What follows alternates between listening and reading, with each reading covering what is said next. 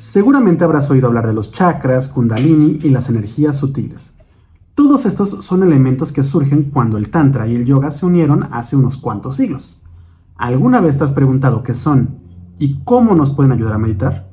Bienvenida, bienvenido a Meditación Cotidiana, el podcast de meditación de Yoga Nidra MX.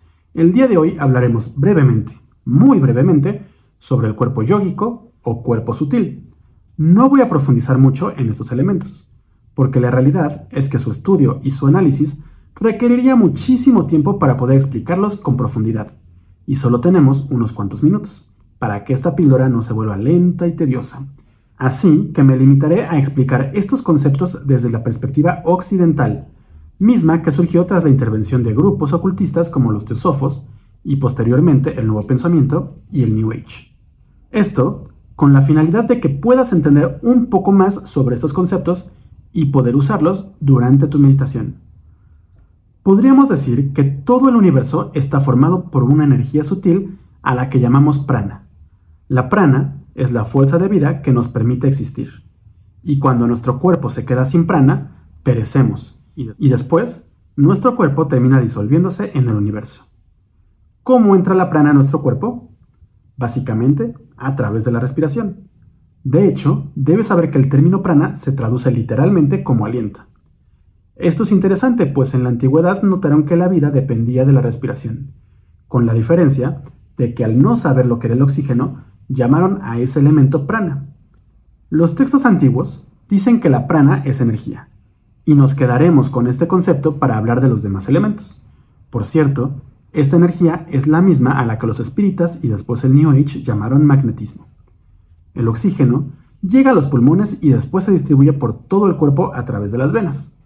Y de acuerdo a los textos antiguos, la prana se distribuye por el cuerpo a través de un sistema muy similar o igual al de las venas, pero en este caso los llaman nadis. En Occidente, nos gusta pensar que los nadis no solo se encuentran dentro del cuerpo, sino que también se encuentran a su alrededor. Pero esto cambia dependiendo del texto en el que nos basemos. Dentro del sistema de nadis, hay tres que son de suma importancia, Ida, Pingala y Shushumna. Ida y Pingala se encuentran a los costados de la columna vertebral y van de un lado al otro, haciendo una especie de serpenteo que parecería ser números 8. Mientras que Shushumna corre a través de la columna vertebral, siendo el eje en el que se cruzan los otros dos nadis. Como humanos, debemos buscar que la prana se distribuya de forma correcta en todo el cuerpo, y especialmente a través de estos tres nadis. Sin embargo, en el cuerpo existen diferentes centros energéticos que regulan el paso de la energía. Me refiero a los chakras. Debes saber que a lo largo de la historia se desarrollaron una infinidad de sistemas de chakras con diferentes cantidades de centros. Sin embargo, gracias a la intervención del teosofismo, hoy se habla de la existencia de siete chakras, mismos que se encuentran distribuidos a lo largo de la columna vertebral, justo en el lugar donde se cruzan los tres nadis principales. De acuerdo a la tradición colonial, la salud de nuestros chakras dependerá también de la salud de nuestro cuerpo y de nuestra mente, por lo que podemos abrirlos o cerrarlos dependiendo de nuestras diferentes acciones. Por último, podemos hablar de una energía divina que duerme en el primer chakra, el que se encuentra justo en la base de la columna, en el perineo. Me refiero a Kundalini, o la energía serpentina. Esta energía se encuentra dormida y enroscada y al despertar recorre todo nuestro cuerpo, permitiéndonos sentir paz, y alcanzar la iluminación, o también conocida como samadhi. Además de que podría llegar a brindarnos poderes sobrenaturales, pero esa es otra historia. ¿Y esto qué tiene que ver con la meditación? Básicamente, todos estos elementos pueden ayudarnos a concentrarnos mejor en nuestro interior. Son puntos de dharana o concentración interna. Al meditar podemos visualizar la prana, los chakras o a kundalini dentro de nuestro cuerpo, permitiéndonos enfocar nuestra mente de una forma más activa ayudándonos a calmar las fluctuaciones mentales.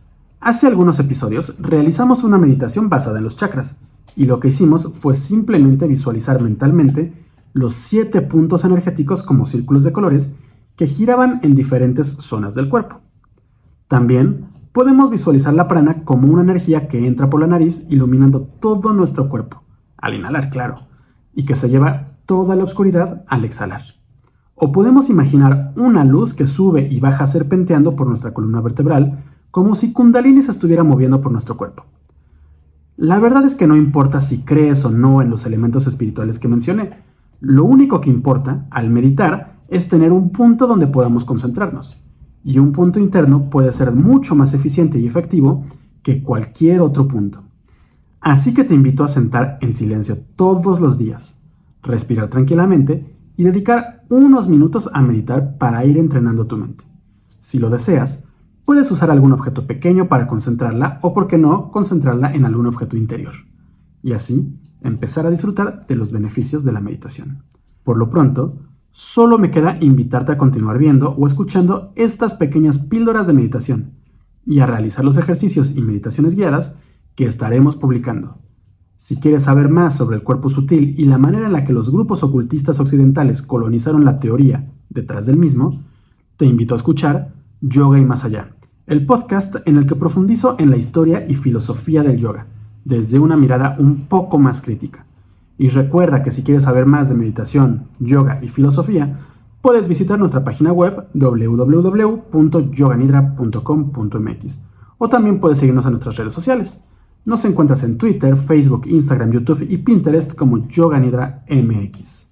Eso es todo por esta pequeña píldora de meditación cotidiana, el podcast de meditación de Yoga MX.